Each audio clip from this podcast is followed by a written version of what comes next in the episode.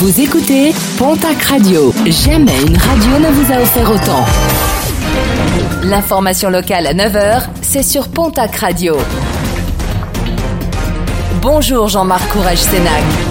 Très belle matinée. Deux faux policiers interpellés par des vrais gendarmes. Le 8 avril 2019, six individus avaient été interpellés suite à une soixantaine de vols commis dans le sud-ouest et notamment dans les Landes, les Pyrénées-Atlantiques et les Hautes-Pyrénées. Des faits survenus en 2018. Des individus qui se présentaient au domicile de particuliers et en profitaient pour les voler. Jugés en fin de semaine dernière, les trois principaux voleurs ont écopé de peines de prison allant de 3 à 7 ans. Leurs complices de 2 à 3 ans assortis de sursis. Le 16 mai dernier, plusieurs personnes avaient manifesté à proximité de l'hôpital de Tarbes pour marquer leur soutien aux personnels médicaux. Une manifestation qui aura des suites judiciaires le 3 décembre prochain. Plusieurs participants à cette manifestation seront convoqués devant le tribunal de police de Tarbes. Une pratique d'intimidation et une atteinte grave aux libertés fondamentales pour le collectif constitué. À Pau, une manifestation interprofessionnelle était organisée samedi matin.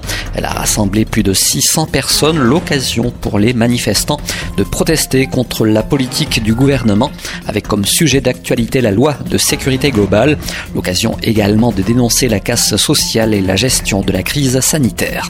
Les résultats sportifs de ce week-end avec en rugby top 14, match en retard, celui de la septième journée du championnat. Victoire de l'Aviron Bayonnais sur Toulon 35 à 29.